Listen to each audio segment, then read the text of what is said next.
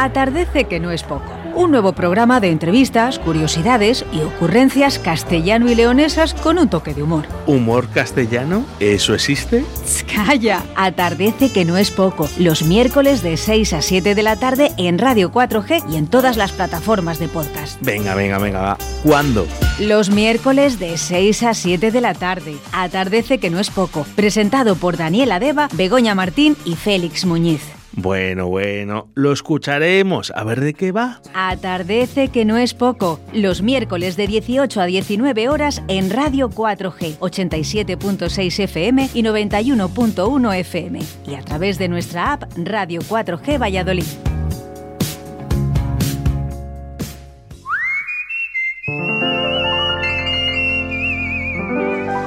Atardece que no es poco. Un nuevo programa de entrevistas, curiosidades y ocurrencias castellano y leonesas con un toque de humor.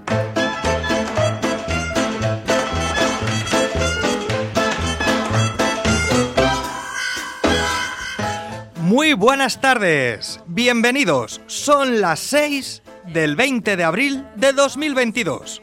Comienza un día más, ya estamos aquí en Atardece, que no es poco.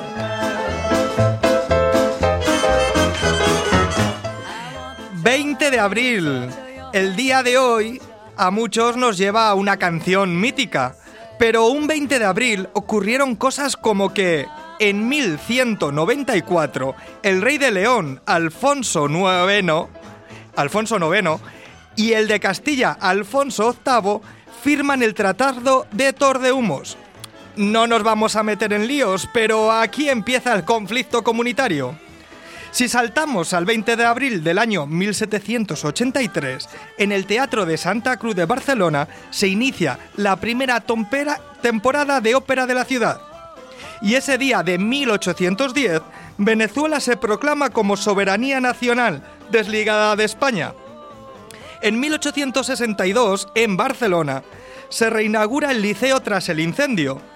Y en Madrid, en 1866, comenzó la construcción de la Biblioteca Nacional.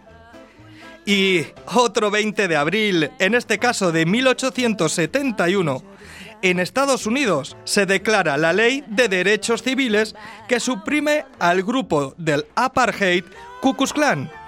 De todos modos, hay que reconocer que el apartheid oficial terminaría en 1965.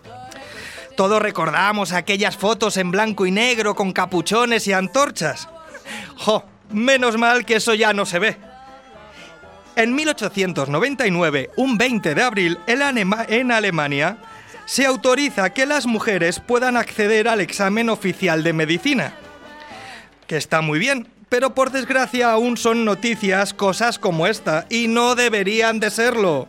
Igualdad ya, ¿no? Un 20 de abril de 1961, en España, se empezó a rodar la película del Cid, con Charlton Heston y Sofía Loren.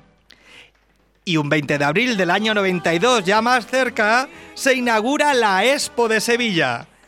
En el año 98, Bill Gates presentó, y algunos lo recordarán, ese revolucionario sistema operativo Windows 98.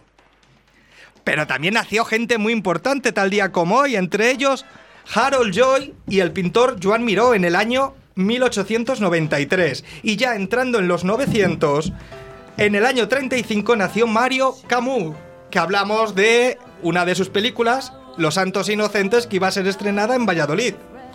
También nació en el año 40 Pilar Miró, directora de películas grandes como El perro del hortelano o El crimen de Cuenca.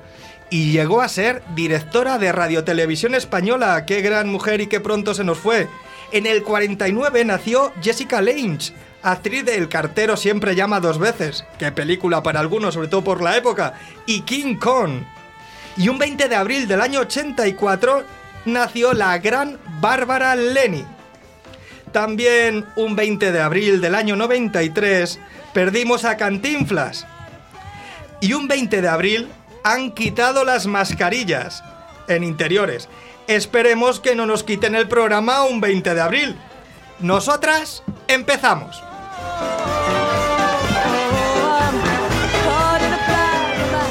Muy buenas tardes, me acompañan como siempre Félix Muñiz y hoy también en el estudio Bego Martín. Buenas tardes. Hola, buenas tardes chicos. Hola, buenas. ¿Qué tal? ¿Cómo ha ido la semana? Pues muy bien. Ahora se me está haciendo larga, la verdad. Para unas mejor que para otros, creo, ¿no? Bueno, tampoco ha sido para tanto, ¿eh? Que te vas cuatro días y esto ya parece que ala, ala. Oye, mira, producción, ¿cómo te está pagando la temporada? ¿Cómo te está cuidando? no me voy a quejar, no me voy a quejar. Oye, ¿qué tal la semana? ¿Cómo la lleváis? pues eso, larga, larga. es que os digo porque yo es que he ido al supermercado el otro día. A ver. Y ¿Tú sabes que está al mismo precio el aceite de girasol que el precio del aceite de oliva? ¿Pero hace cuánto no ibas al súper, Dani? Eh, pues bastante. A ver, eso ha pasado desde hace por lo menos un mes, desafortunadamente por ciertas circunstancias mundiales que, bueno, pues eso, son un poco tristes. Mm. Y, y han aprovechado pues para subir todos los precios, no solo el del aceite. Sí, y te digo, lo de las circunstancias mundiales Tristes son, pero tampoco se sabe hasta qué punto influyen, ¿eh? porque yo que miro los titulares, eh, han salido varios titulares eh, que los productores de origen de las materias primas dicen que los precios ellos no les suben. Entonces hay cadenas de supermercados que están subiendo los precios de forma interesada. Cierto. pensé que ibas a decir que ibas, como comprar los periódicos en papel, pensé que ibas a decir que ibas a subir el precio de, periódicos. Pues no subestimes eh, la, subida de los precios, que el papel también subirá. Aquí sube todo, menos una cosa que sabemos todos y nos fastidiamos. O sea que... ¡Soy la polla!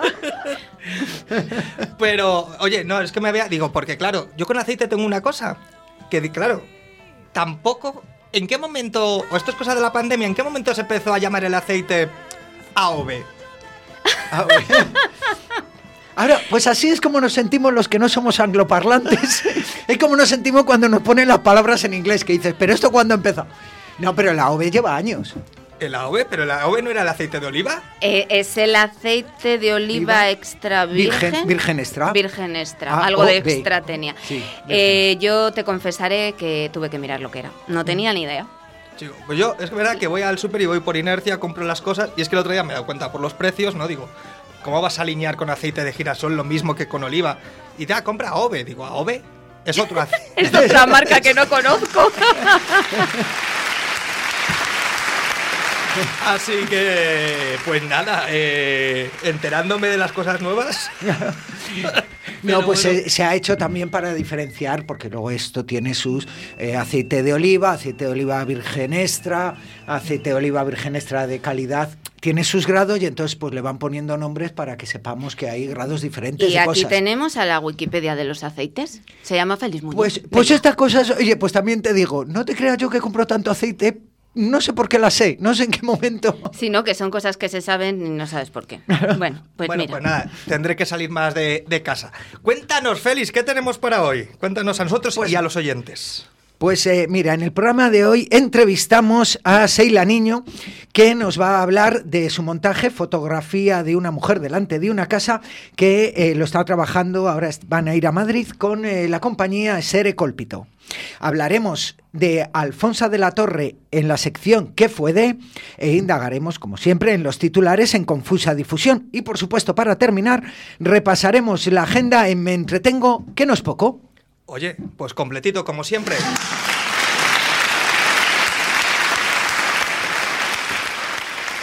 Pues vamos a ello. Hoy atardecemos con...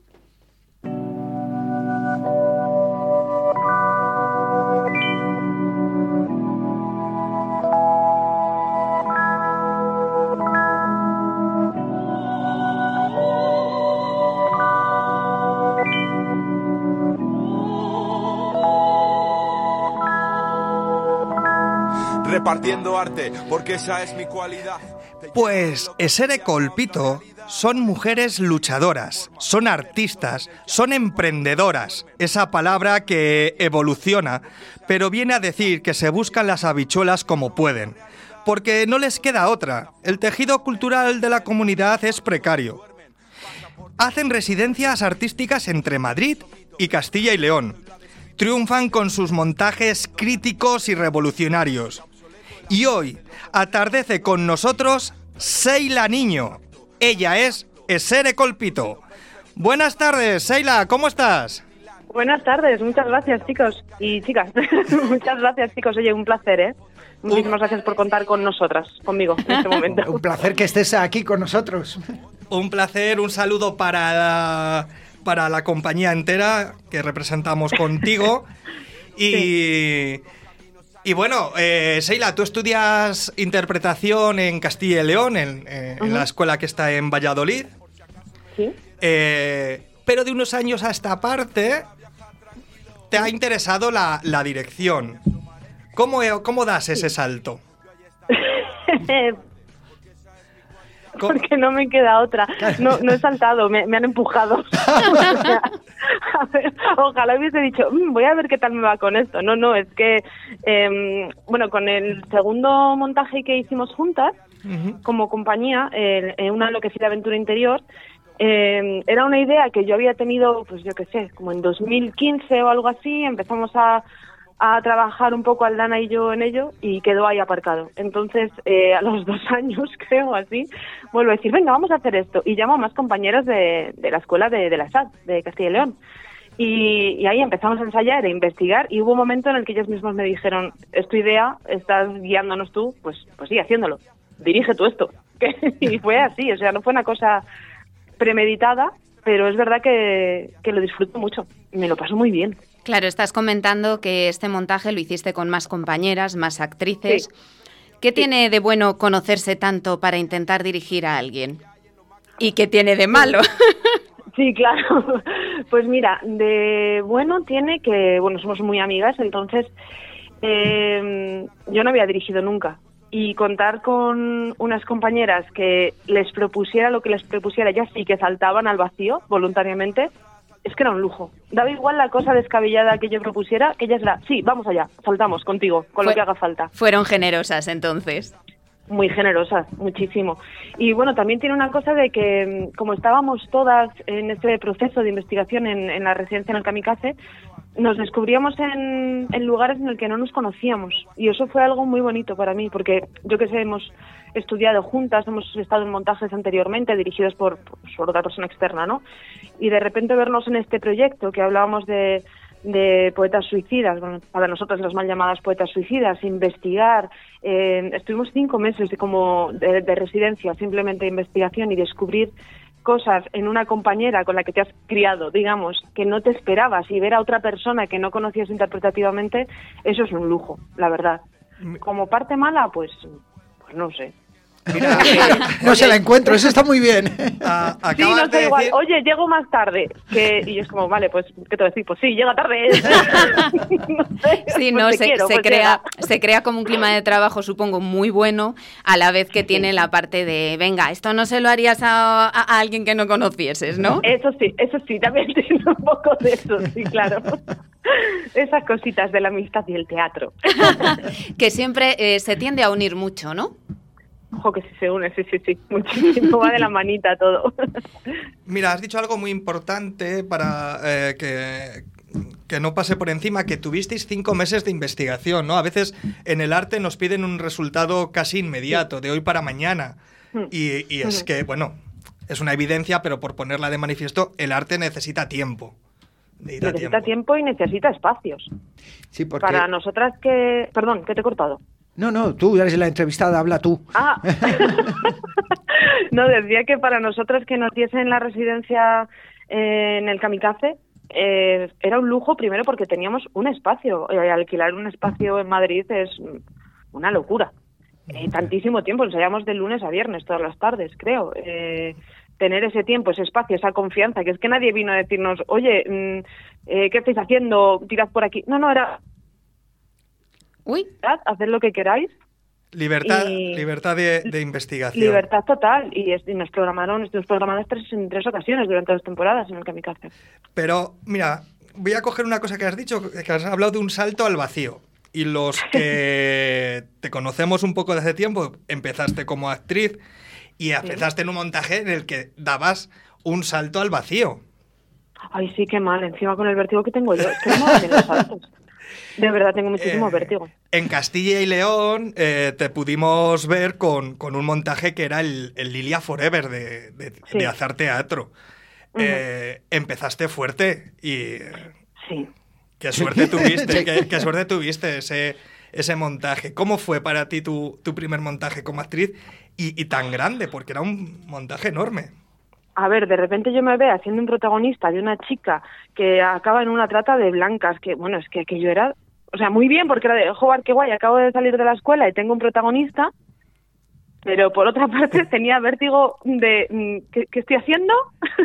y también vértigo de que me tenía que tirar de espaldas desde arriba de una escalera y, y yo fatal porque me cogían así como a pulso. Yo ya me quedé muy flaca en esa época porque es que, claro, yo tenía unas escenas que es que mm, eran horribles, es que no podía ni comer. O sea, yo, yo creo que perdí en dos meses como 10 kilos, igual.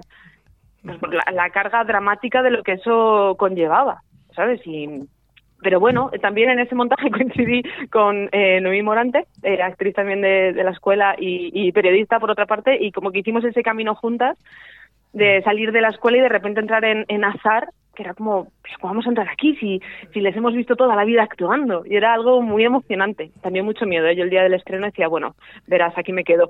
Me pega- Yo infarto aquí mismo y hasta luego. Pero sí, el vértigo fue en todos los sentidos, la verdad.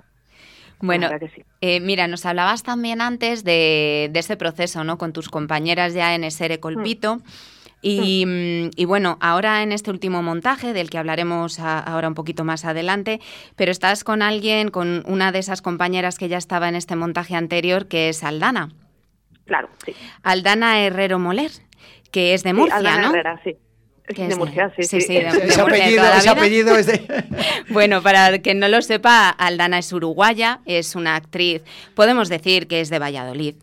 Sí, sí, es más de Valladolid, que nosotros, seguro. Sí, sí, que como que se la ha adoptado, ¿no? Y a mí tengo mucha intriga por saber cómo, cómo termináis juntas, trabajando juntas. Pues todo viene porque, a ver, ella y yo coincidimos en la antigua escuela, pero claro, yo en esa escuela, la de la Diputación, solo estuve un año porque justo se cerraba. Pues me fue muy bien, como esa incursión ya empezó rarita. Entonces cuando... Pero, pero tú has- seguiste insistiendo. Sí, insistí en la otra, a ver qué tal. Por eso decir, bueno, chico, un año no me da tiempo a probar. Entonces, eh, cuando me cambio a la otra, claro, yo tampoco mm, tenía mucho contacto con Aldana. Yo creo que ni siquiera igual nos, nos caíamos muy bien. No lo sé. Ahora sí O que sea, no está. mal, pero- No, no, ante todo sinceridad, está bien. no, yo no mal, pero que tampoco nos conocíamos, o sea, era como de, bueno, pues estamos ahí, sin más.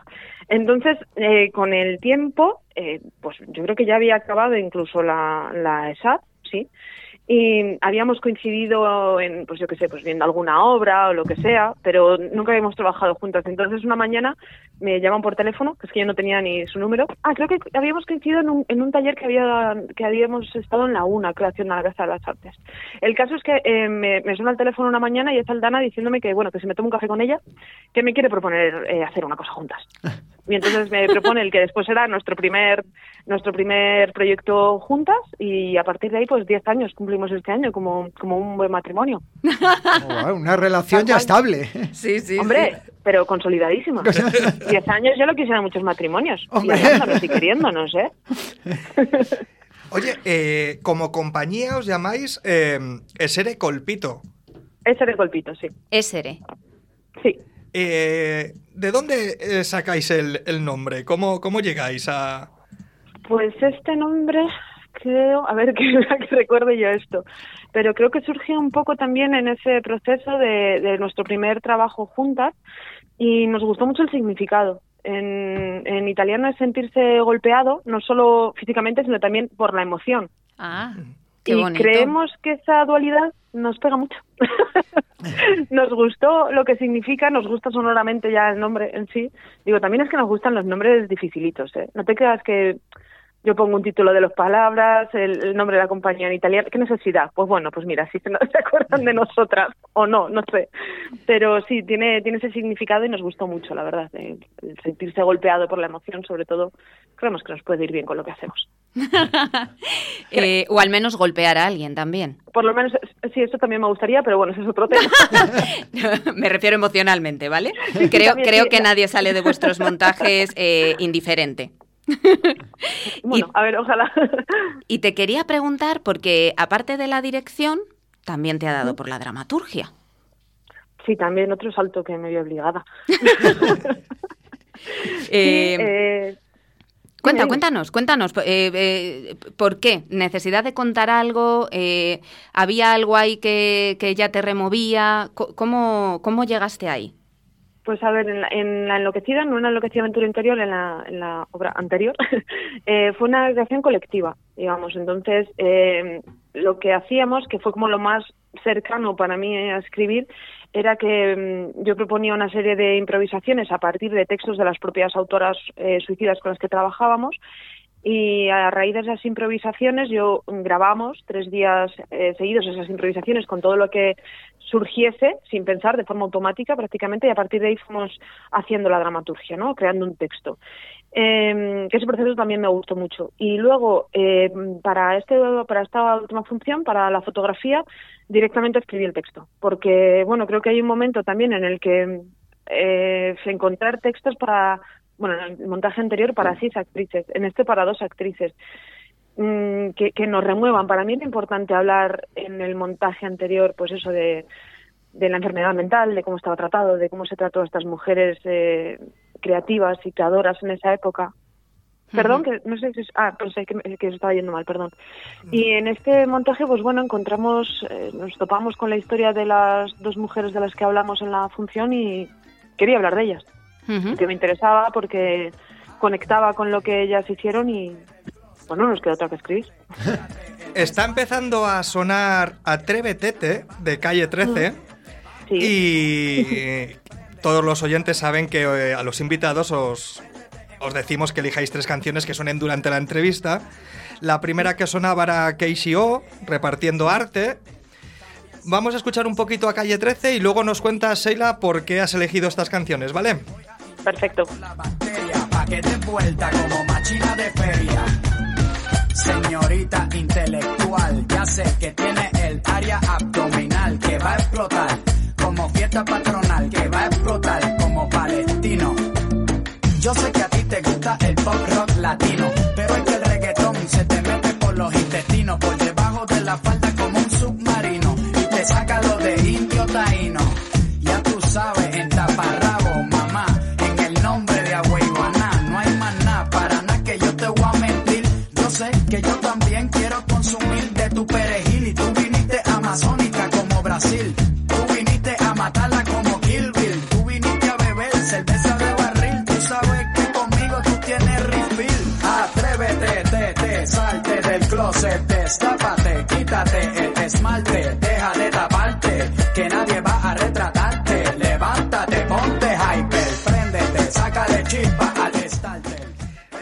Bueno, Sheila, y esto era Atrévetete de Calle 13.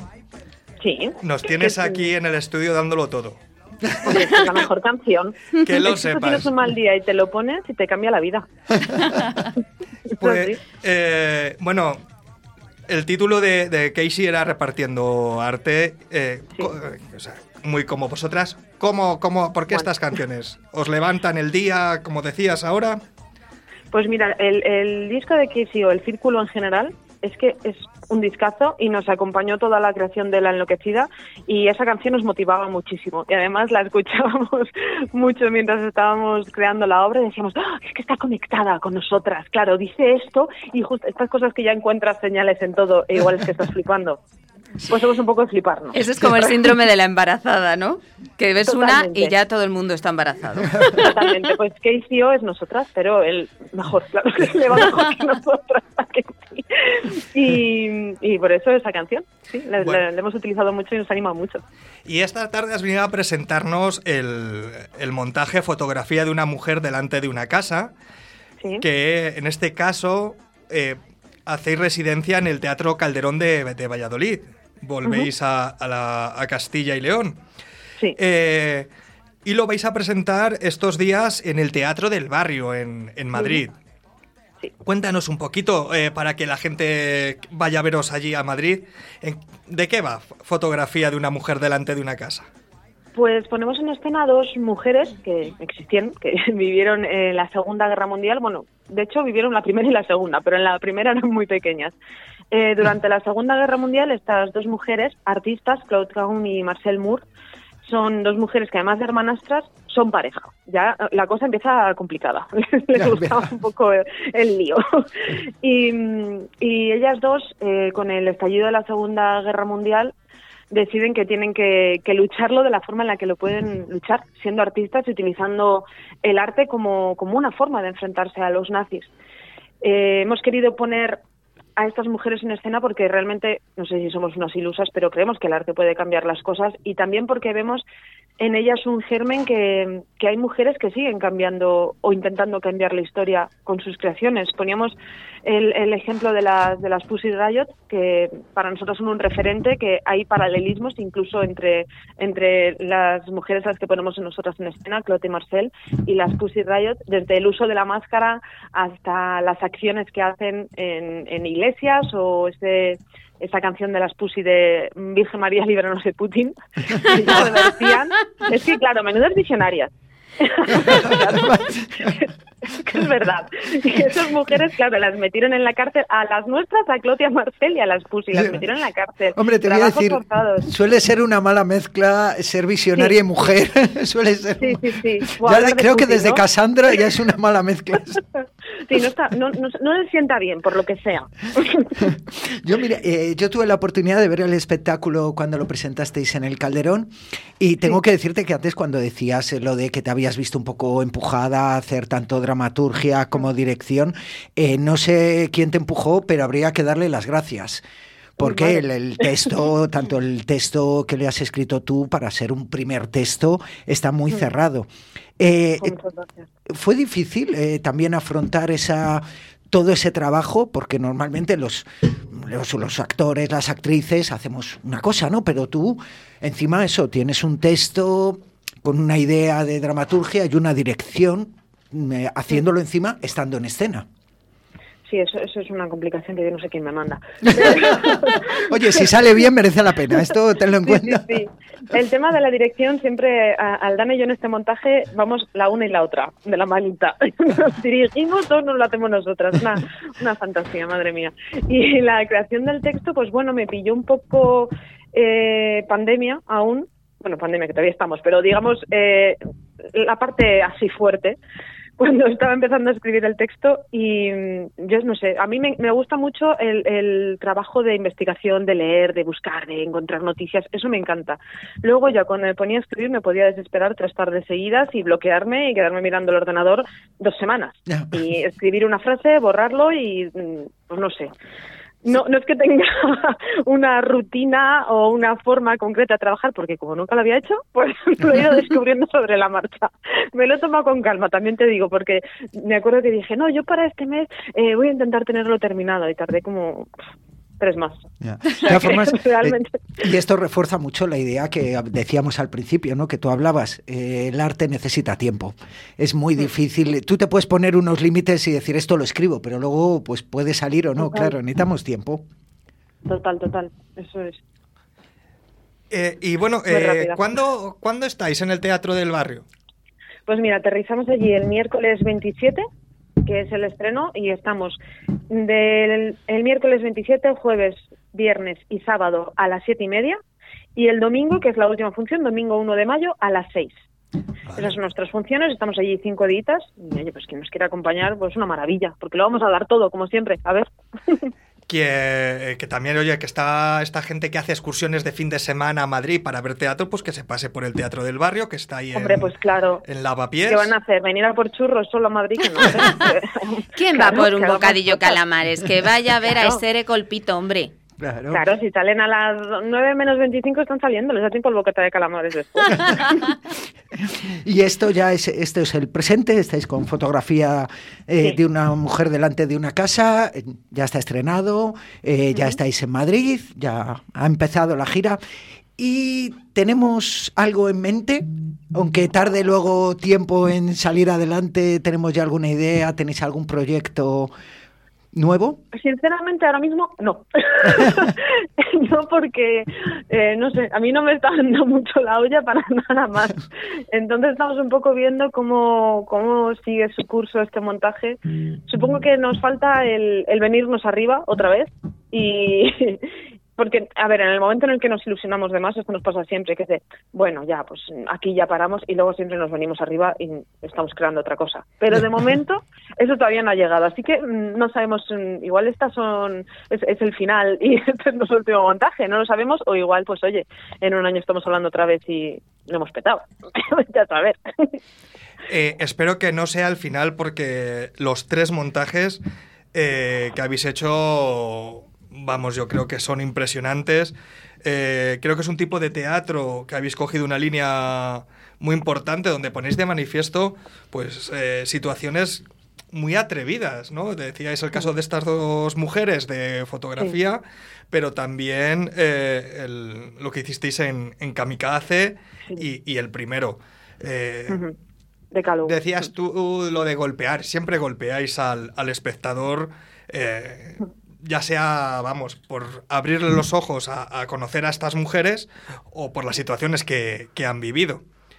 Eh, Sheila, te tengo que interrumpir un segundo porque Sí. tenemos un WhatsApp de Aldana. Oh, Sí. Eh, le vamos a poner un segundo a ver qué dice tu compañera. vale. a, A, ver. ver, eh, espero que sea bueno, también te digo, a ver si te está oyendo. No sé. No ¿dónde nos conocimos así. Es- no te acuerdas, Cari, ya no actuamos juntas.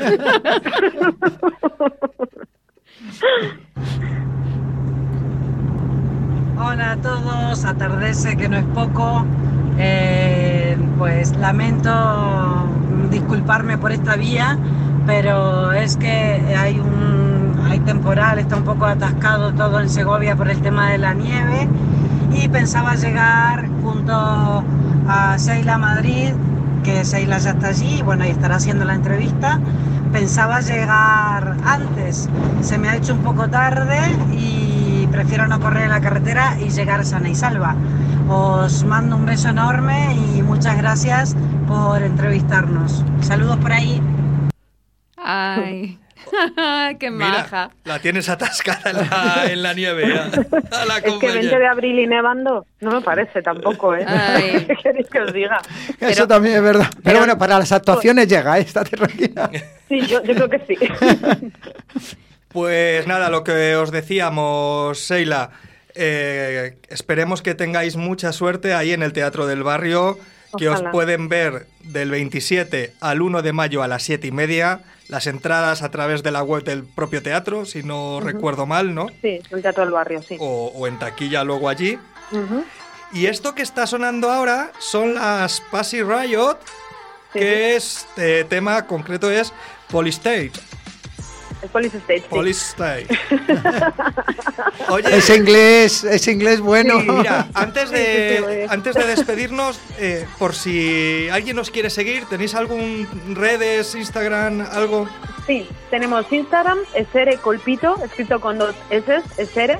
Y en Facebook igual, Esere Colpito, ahí estamos eh, las dos con todo lo que estamos haciendo, link a las entradas y todo lo que sea necesario para tener información de nosotras. Pues- Muy bien. Pues nada, Seila, por nuestra parte, terminamos la entrevista. Un saludo a Aldana Herrero y... Herrera. Herrera. Y nada, pues que os vaya todo muy bien. Y aunque hoy ha sido por teléfono, esperamos que vengáis a actuar pronto por la comunidad y, y vengáis un día aquí al estudio a hacer una entrevista. Os tomo la palabra, vamos, seguro. Pero que muchísimas gracias, chicos, sobre todo. ¿eh? Gracias por este tiempo tan, tan divertido y por, por estar con nosotras. A ti, muchas gracias, Seila. Seguir Gracias, haciendo chicos, esas cosas chulas. Un besazo. Lo intentaremos. Un beso grande. Chao, chicos. Chao.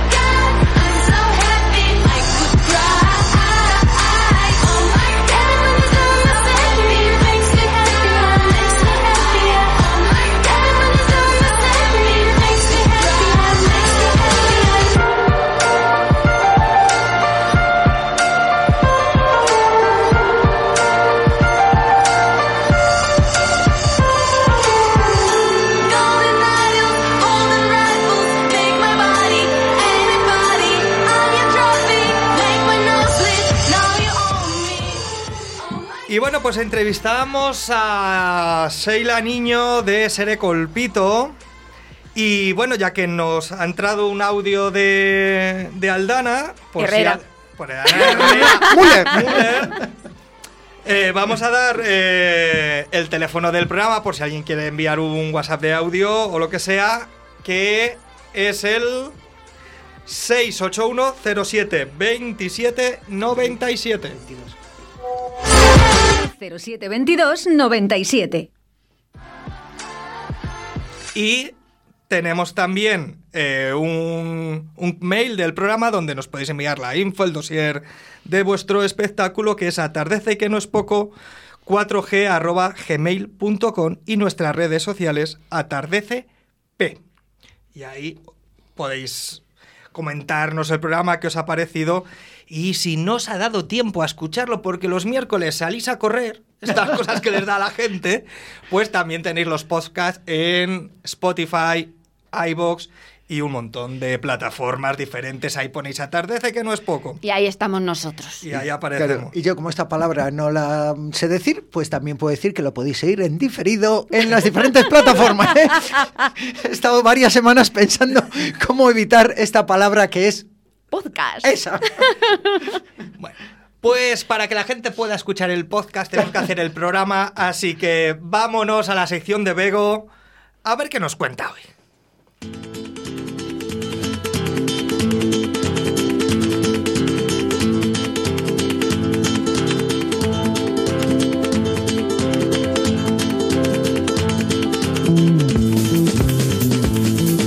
¿Qué fue de...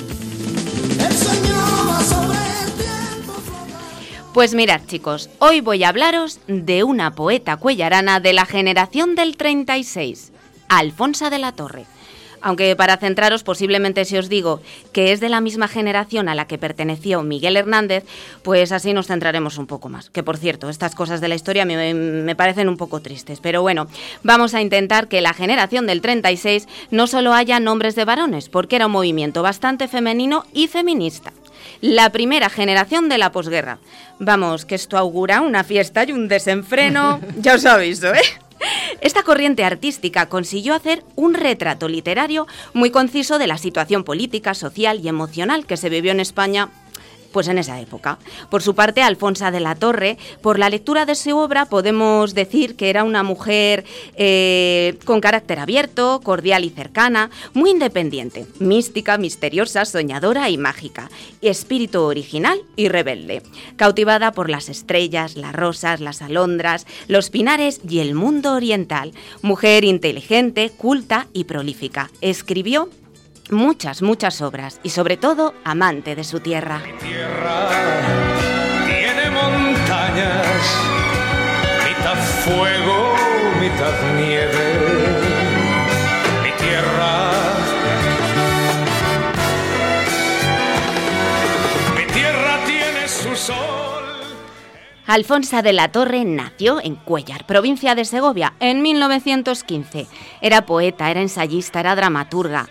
En momentos contradictoria. Mirad, su sobrino la describía así, silenciosa y comunicativa, extrovertida y tímida, amable y antipática, viajera y sedentaria. A ver, yo creo que lo que la pasaba es que tenía sus días y que la familia también te digo no siempre es fiable. ¿eh? A ver, que un día te apetece salir y otro dices, pues hoy me quedo en casa y ya te pregunta, es que eres un poco contradictorio tú. Bueno, Félix, a mí no me la tienes que justificar, ¿eh? A mí lo que me parece es que, mira, siempre los artistas que resultan extraordinarios, pues que son peculiares. Sí, sí, ya te digo yo. ya te digo yo que conozco a alguno. Porque de una mente tranquila, una mente que esté en paz, no te sale, por ejemplo, yo qué sé, una casa Milá. ¿Qué le pasaría a Gaudí por la cabeza para hacer eso? Oye, esa es, la, esa es la pedrera, ¿no? Pues te voy a decir que en la época no gustó absolutamente nada. Y mira, 100 Ya. años más tarde, Ya, ya, pues triunfó por todo lo alto. Ya ves tú quién se lo iba a decir a Gaudí. En fin, yo creo que en Alfonsa de la Torre, pues eso, se le mezclan a la mujer muchas peculiaridades. Pero empecemos por el principio. Para entender la escritura de esta mujer, pues mirar. Alfonsa de la Torre pertenecía a una familia burguesa y eso, claro, le da la posibilidad de tener un doctorado en filosofía y letras. Bueno, eso y que tenía una cabecita portentosa, ¿eh?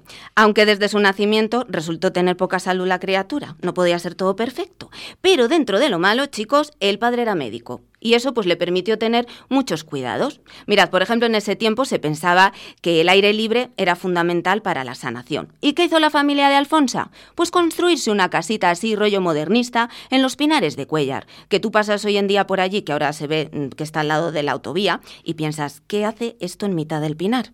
Pues mira, era un centro de retiro y sanación para la poeta, llamada La Charca. A ella le encantaba, decía que allí encontraba su lugar de inspiración, de hecho se convertiría en su residencia habitual. Pero bueno, volviendo a su infancia. Su padre, por ejemplo, le aconsejaba a la madre que si los niños de la escuela tenían tos o fiebres, pues que Fonsita no se acercara a ellos. Mejor que se fuera a pasear por los pinares de allí, de la charca. Vamos, que esta pobre debía pillarlo todo al vuelo. Fijaos, con tres años tuvo una ceguera hasta los seis. Y durante este tiempo, pues apenas pudo salir de casa. ¿Y su madre qué hacía? Pues le leía poemas. Y ella comenzó a hacer sus primeras creaciones. Vamos, como toda niña de tres años, claro que sí. Ya os digo yo que Fonsita era peculiar. ¿Y su madre qué hacía mientras? Pues le pasaba los apuntes a limpio. Vamos, que le transcribió todos los poemas y los agrupó en un cuaderno que años más tarde Alfonsita pues quiso publicar. Sus lequitos, como ella los llamaba, esa serie de poemas pues desaparecieron cuando los llevó a la imprenta. Pues hasta aquí una vida bastante intensa y complicadilla. ¿eh? Te voy a preguntar, ¿sobrevivió hasta la adolescencia? Sí, sí, sí. Y con obras editadas, ¿eh? Te adelanto que murió mayor. Mira, eso sí, aunque estuvo toda la vida marcada por la enfermedad. Eh, llegó a Madrid y allí, estudiando en la universidad con profesores como Pedro Salinas, Damaso Alonso, le llega la, la, noticia de que su hermano menor ha fallecido. Y esto, claro, la marcó de por vida y la asumió en una tremenda pena. Aquí se ha dicho siempre que mujer enferma, mujer eterna. Mm, bueno, podría ser. Mira, ese verano regresa a casa y resulta que es el verano de 1936. Así que su estancia en Cuellar se le alarga más de lo esperado porque estalla la Guerra Civil Española. Eso sí, después de la guerra, ella regresó a Madrid, a la residencia de señoritas, con sus compañeras y amigas ya para siempre, Josefina Romo, Diana Ramírez, Carmen Conde, Clemencia Lombardo y Concha Espina. Comienza a trabajar como profesora de filología románica, una de sus pasiones, y con 28 años publica su primer libro de poemas, Égloga, en el que aparece constantes reivindicaciones a la figura de la mujer, poemas dedicadas a su hermano pequeño, el que falleció, y sobre todo a la villa de Cuellar. Chica, chica, chica, habemos libro. Cuento, romance o ciencia ficción. ¿Qué vas a leer? ¿Qué vas a leer hoy? Suspenso, poesía, un poco de acción. El libro La Semilla, el fruto sabiduría. Abres tu mente y conoces algo nuevo día con día. Viajas al mundo entero, te conviertes en un real caballero. A partir de aquí entra en una frenética carrera. En 1944 recibió por su tesis doctoral Premio Extraordinario. La hizo sobre Carolina Coronado, una poeta romántica de principios del siglo XIX. Publica en estos años el grueso de sus libros. Participaba en charlas, conferencias, tertulias en el afamado Café Gijón de Madrid, donde se juntaba, pues imaginados, con toda la élite cultural de aquellos años. Podríamos decir que son los años dorados de Alfonso de la Torre. El poeta Gerardo Diego dijo de ella, el poema consagró a Alfonso de la Torre como una de nuestras más grandes poetas. Y aunque siempre andaba delicada de salud, pues tenía el ánimo y la fuerza para viajar. Portugal, que le encantaba, un país en el que siempre se sintió acogida. París, Italia. Eh, y allí realizaba pues diversos estudios, trabajaba en investigación, colaboraciones y catálogos. Y en 1950 culmina este momento con la publicación de una de sus obras más elogiadas, el Oratorio de San Bartolomé, con el que, atento, se convierte en la primera mujer galardonada en el año 1951 con el Premio Nacional de Literatura en la modalidad de poesía. Imaginaros, ¿eh? Esto organizó un gran revuelo en la época. Una mujer galardonada bueno, resultaba inaudito. Ella se siente pues un poco defraudada por una sociedad retógrada que ella creía pues que era de otra manera. Sus propios compañeros de la universidad se muestran molestos por esta decisión y ella pues mira, decide no ir a recoger el premio que fue además compartido con José García Nieto, que yo creo que fue para ver si amortiguaba la crítica social. Oye, la siguiente galardonada no fue su amiga Carmen Condé. Sí, sí, solo tardaron 16 años en dárselo a otra mujer y fue Carmen Conde, que era amiga suya. Pero mira, mm, esto podríamos dedicar una sección entera. Yo sigo porque es que no llegó. Eh, por aquel entonces eh, es nombrada eh, académica de la Real Academia de las Artes e Historia de San Quirce de Segovia y de la Inmaculada de Valladolid. Pero chico, que nada parece satisfacerle, decide retirarse a su casa de la charca en Cuellar, entre Pinares, pues eso, que encuentra su hogar. No vuelve sola, lo hace con Juana García Noñera, que la acompañaría hasta el día de su muerte. Ante los muchos comentarios de los cuellaranos de aquel entonces, pues ella decide aislarse del todo. Y Juana sería además de su compañera, su secretaria y su conexión con la villa cuellarana. Bueno, pero aunque decide quedarse allí un poco aislada, ella mantiene correspondencia fluida con sus amigos, con Juan Ramón Jiménez, con León Felipe o Gabriel Celaya y sobre todo con su gran amiga Josefina Romo, a la que le confiesa pues que le da un poco de pena no haberse ido con ella a América, pero que claro, por su arraigo familiar y sus enfermedades, pues que se lo impedían.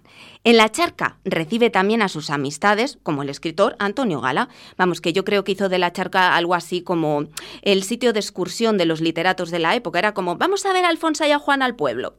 Ella sigue escribiendo y editando algunos libros más de poesía, cuentos y, atentos, porque perfilará su trilogía teatral, La Desterrada, Cierva Acosada y Las Collaristas, que no pudo estrenarlas mm, dicen que por la censura. Yo tengo una teoría, y es que, por ejemplo, Cierva Acosada trata unos hechos reales que acaecieron en 1935 en los terrenos de la finca familiar, la violación y el asesinato de una joven de Cuellar de 19 años, Sofía.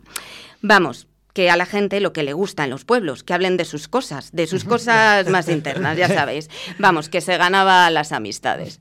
En sus ansias de saber, Alfonsa parece que alcanzó lo más alto del campo místico. Cinco eh, estudia las ciencias ocultas de antiguas. Eh, le gustaba adivinar los signos zodiacales solamente mirando a las personas. Con las cartas del tarot adivinaba pasado y aventuraba futuro. Y profetizaba acontecimientos e incluso predijo que el día de su muerte nevaría. No, está claro que con los años a cada uno nos da por una cosa. Mira cómo brillan las estrellas, elige la que tú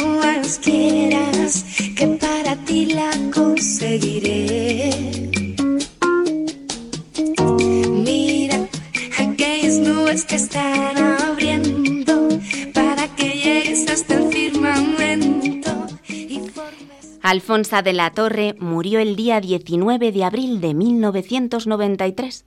Acababa de cumplir 78 años y tal como ella había profetizado, la nieve cubría los pinares de Cuellar, aunque ya se sabe, año de bienes, año... año de nieves, año de bienes.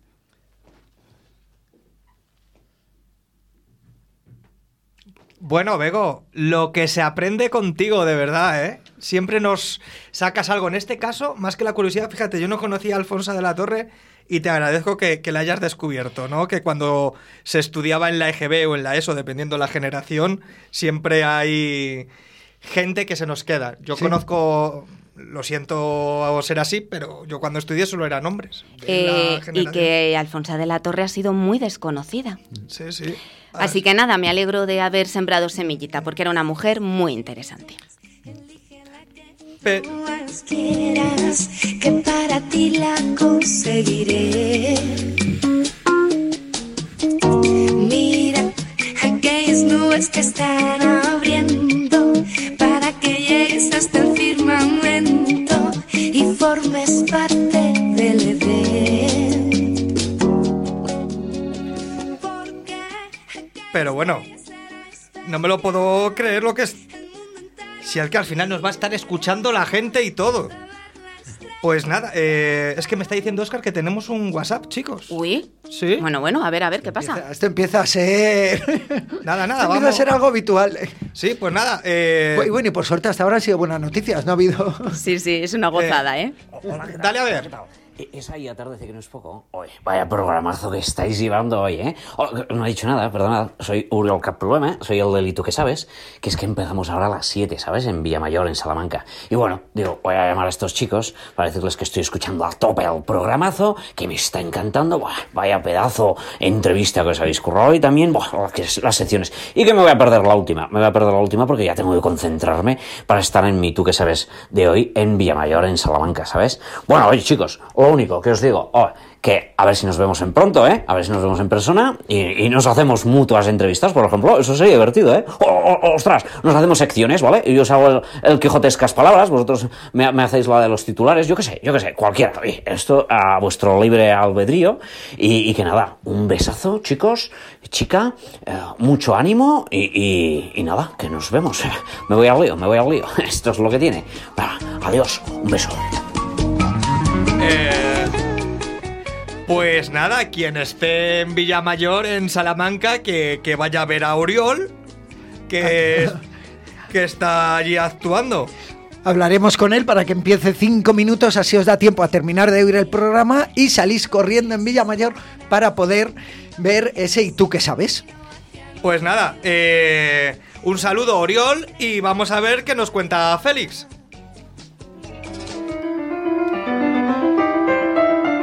Confusa difusión.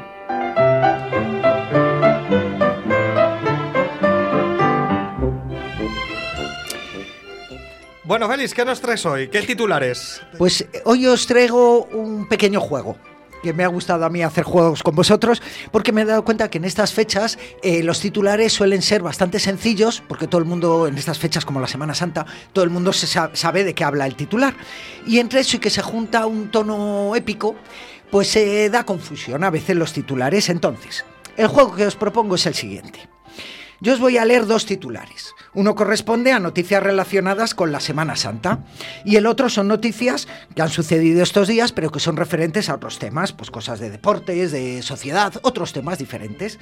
Vosotros tenéis que descubrir aquí quién es quién.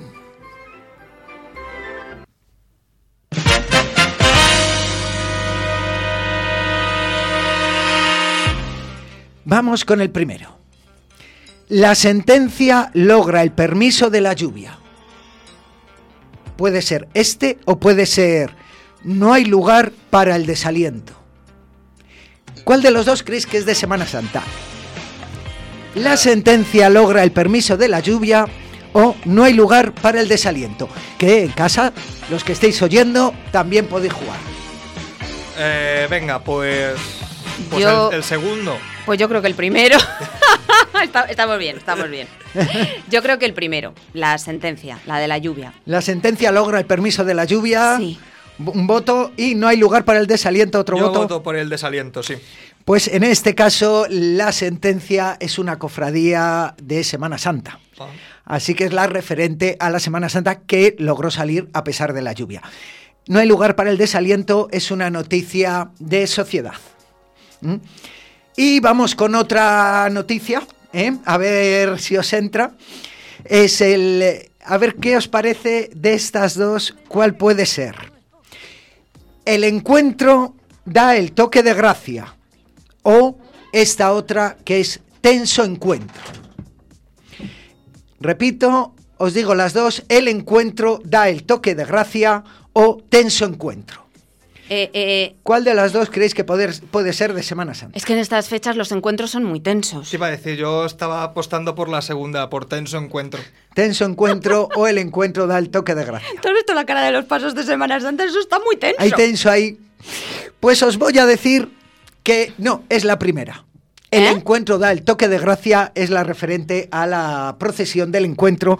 Y tenso encuentro se refiere a un partido de fútbol que ha habido estos días que debió de ser tenso. Mira tú, oye. Mira, traigo una que además es muy interesante porque cuenta muchísimas cosas. Dice, la primera opción es, Toro revive el ancestral rito de los conqueros. Esa es una, o la otra es, el obradoiro devuelve la angustia a San Pablo. Ay, a mí me gusta eso de los conqueiros. Conqueiro, conqueiro. Os lo repito. No, hombre. Toro revive el ancestral rito de los conqueros o el obradoiro devuelve la angustia a San Pablo. ¿Cuál de los Yo- dos puede ser de Semana Santa? Mira, yo eh, decía Bego, y decía yo que, que no. eh, yo creo que es el segundo. El obradoiro devuelve Sí, la claro, angustia por a San del Pablo. Obradoiro, por la Por la angustia, claro, no. por- No sé, venga, me uno a él, aunque en, en Castilla y León hay obradoiro en algún sitio. Has empezado bien, pero estás, estás liándola. No sé, tengo No. muchas dudas. Mm, pues no, la de Semana Santa es la primera. En Toro hay una tradición ancestral, que es la bendición de los conqueros o algo así, que es a la que hace ¿Ves? alusión. Al final lo de conquero, conquero. Y el Obradoiro devuelve la angustia al San Pablo es un partido de fútbol. ¿Eh?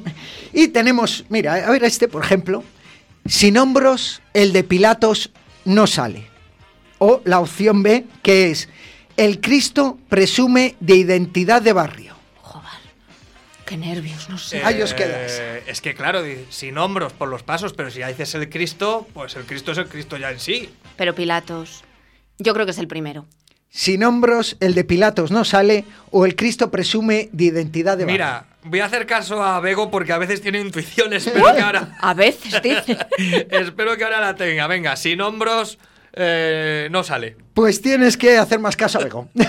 Porque, evidentemente, sin hombros el de Pilatos no sale, se refiere al paso de Pilatos, que no había eh, cofrades para llevarle.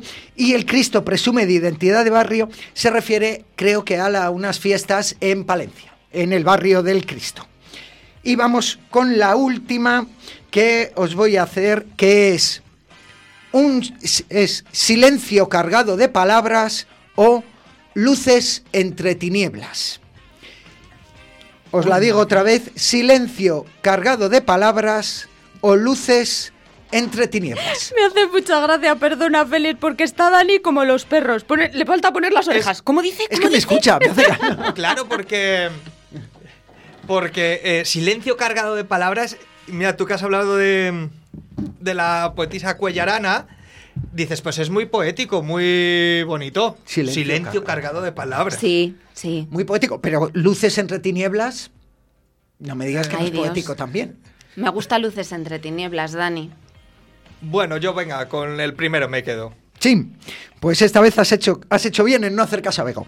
Silencio cargado de palabras se refiere a la procesión del silencio y luces entre tinieblas se refiere a la, una iluminación nueva en un parque.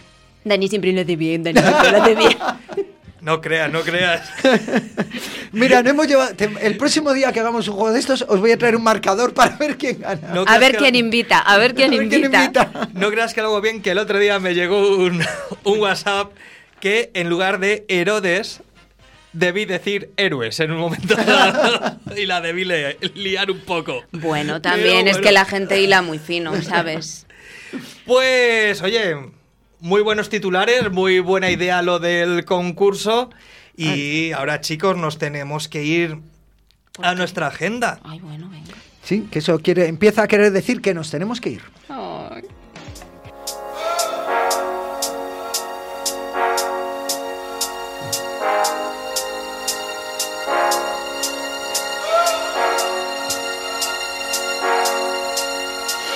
Entretengo, que no es poco. Y aquí llegamos a nuestra agenda cultural de Castilla y León. Y a ver qué podemos hacer durante esta semana. Empezamos por León. El viernes 22 a las 6 en la Casa de Cultura San Martín de Mansilla de las Mulas, Camaru Teatro presenta Los Cachivaches de Don Baldomero. Y el viernes 22 también a las 8 en el Salón de Actos de la Casa de Cultura de Valencia de Don Juan, Circociencia con Redoxidables Circociencia. Continuamos por Palencia. Pues el viernes 22 a las 8 y media de la tarde en el Teatro Principal de Palencia, Estefanía Porqueras presenta Sumario de Memorias y Cicatrices. Y el sábado 23 a las 6 de la tarde en el Centro Cultural El Silo, Proyecto TA presenta Memoria. Burgos. El viernes 22 a las seis y media en el Centro Cultural de Buniel, Mar Rojo Teatro presenta La Biblioneta de M. Y el sábado 23 a las 8 en el Centro Cultural Caja Burgos de Villarcayo de la Merindad de Castilla la Vieja, Abrojo Folk presenta El sueño que sobrevive. Y continuamos por Zamora. El sábado 23, en algún momento del día, en el Teatro Municipal de Bermillo de Sayago, la compañía Back to the Covers presenta versiones del pop rock años 60, 70, 80 y 90 para bailarlo todo, vamos. El domingo 24 a las 6 de la tarde en el Pabellón Municipal de Fermoselle, Camaru Teatro con Feliz no cumpleaños. Y vamos hacia Valladolid. El viernes 22 a las 8 en el Auditorio Municipal de Tudela de Duero, Lady Veneno y Cía con su espectáculo Cabaret en vivo, en el que participa Carmen Bécares, que la hemos entrevistado en este programa. Y el sábado 23 a las 7 en la Casa de Cultura de Aldea Mayor de San Martín, la compañía Fabularia Teatro presenta El Principito. ¿Y qué podemos ver en Soria esta semana? Pues mira, el viernes 22 a las 7 en Almazán, en el Teatro Cine Calderón, la compañía Producciones Kinser presenta Fábrica de Sueños. Y el sábado 23 a las 12 de la mañana en San Esteban de Gormaz, en la calle podremos ver a Bambalúa Teatro con ñam ñam. Y nos vamos a Salamanca. Miércoles 20 a las 7 en Villamayor, en el Teatro Casa de la Cultura Antonio Gamoneda, la compañía Araguaque presenta ¿Y tú qué sabes? de Miguel de Cervantes, con Uriol Cal Problema, que le hemos tenido en ese mensaje en directo. Y el viernes 22 a las 8 y media en Villoria, en el Centro Teatral, la compañía Jesús Parra presentará Guitarras de Cine. Ávila. Y el sábado 23, también en algún momento del día, en el Centro Cultural Josefina Carabáis de Arenas de San Pedro, la compañía Poppy Vegas presenta La vida es un cuento y los cuentos sueños son. Y el sábado 23, también en algún momento del día, en el Auditorio Villa del Tiemblo, la compañía Adali Teatro presenta De mayor quiero ser persona. Y finalizamos en Segovia. Pues el sábado 23 a las 9 en Coca, en el Auditorio Comarcal Martín Frías, Diventia Eventos presenta ¿Dónde vas con la que está cayendo? Y el domingo 24 a la una y media del mediodía, en Cantimpalos, en el Centro Cultural Pedrazuela, Xoseliz Project presenta Xoseliz Cuarteto.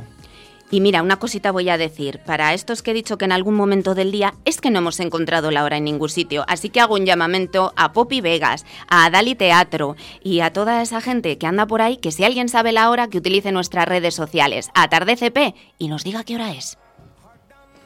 Y bueno, yo haría el llamamiento a esto muy bien, pero también a, a las instituciones que publiquen la hora. Es Que- importante. Que, está muy bien. Pues oye, un montón de cosas para hacer esta semana. Mira, Dime. como ya se puede comer carne, Que he estado sin comer carne, ¿sabes? seguro, seguro. mira, mañana me voy a ir al Fusion, que ya sabéis que está en Arrabal de Portillo. Y es que te puedes pedir desde unas mollejas de lechazo con ajitos de la zona confitados y lascas de foie Oh, hasta un provolone asado con tomatito, que no tomatito el cantante, vamos, que si está yo voy igual, porque eh, me gusta mucho. Pero vamos, un provolone asado con tomatito macerado y mermelada de pétalos de azar. Chica, lo mismo una cosa que otra, buenísimo. Te digo, me hay una cosa que me ha disgustado un poquito, que es que has empezado diciendo, Me voy mañana solo". me voy. Digo, esto es, es- O sea, vas tú solo al, al restaurante Fusion. Ah, Una cosa, una cosa, a mí me debéis una cena de la semana pasada, me dijisteis, no sé si me habéis esperado, me da igual, no quiero saberlo, pero a la de mañana me apunto. Sí, lo que pasa es que el otro día solo pedimos el provolone, porque Ah. no se podía lo del lechazo. ya, ya. Hombre, lo que sí que es seguro es que mañana nos acercamos a Raval de Portillo, allí a la carretera Segovia, y allí en el Fusion vemos qué pedimos, que está todo buenísimo, y ya cenamos. Bueno, Vale, pues yo también lo que puedo deciros es que si llamáis al 983 55 70 51, pues ya vais reservando mesa. Y para los que quieran ir y recogerlo, pues también en el 983 50 70 51 lo encargas y te lo tienen todo preparadito para llevártelo a casa. Pues nada, mira, sonando está 20 de abril, que como no lo teníamos que poner para finalizar el programa. Chicos, muchas gracias por venir a Sheila, Aldana, que la vaya bien en la carretera, que les vaya muy bien en el teatro del Hmm. sí, barrio. toda la energía bonita del mundo para ellas. Y aquí os dejamos con 20 de abril de los Celtas Cortos. Y no se olviden, atardece. Que no es poco. Chao, chao.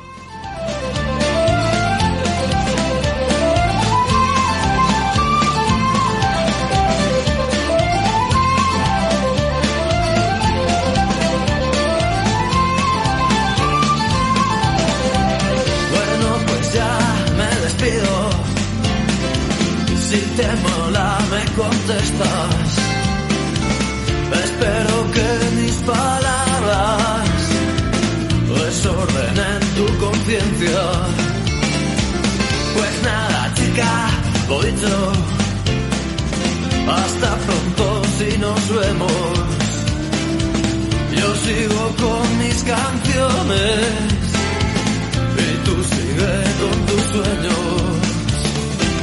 ¿Recuerdas aquella noche en la cabaña del turbo?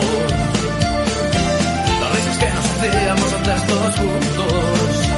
Hoy no queda casi nadie de los de antes. Y los que hay han